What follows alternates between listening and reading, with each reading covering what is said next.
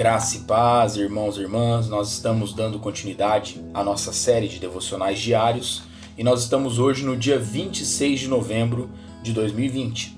E o tema proposto para nós hoje é a oração produz força.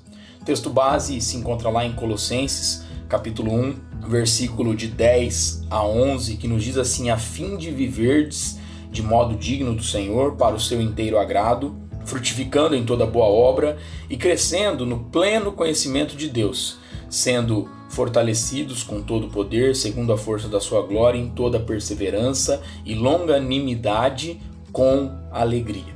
Irmãos e irmãs, o apóstolo Paulo ele teve uma vida intensa de oração. Ele sempre orava pela vida das diversas igrejas que havia estabelecido em suas viagens missionárias.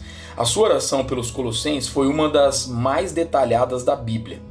Nessa oração, Paulo orou para que a igreja fosse fortalecida, ou seja, sendo fortalecidos com todo o poder, segundo a força da sua glória, em toda perseverança e longanimidade, né, com alegria, conforme nós já lemos aqui juntos. Os colossenses, eles precisavam do poder de Deus para sua vida e ministério. Na força do Senhor, eles teriam também paciência para enfrentar as dificuldades e alegria apesar das circunstâncias.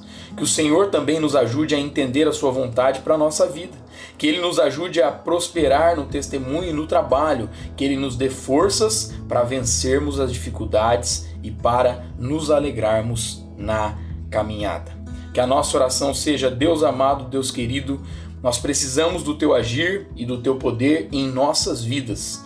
Que a nossa maneira de viver e a nossa vida de oração alegrem o seu coração. Deus abençoe meu irmão, minha irmã, sua vida, sua casa e a sua família, em nome de Jesus.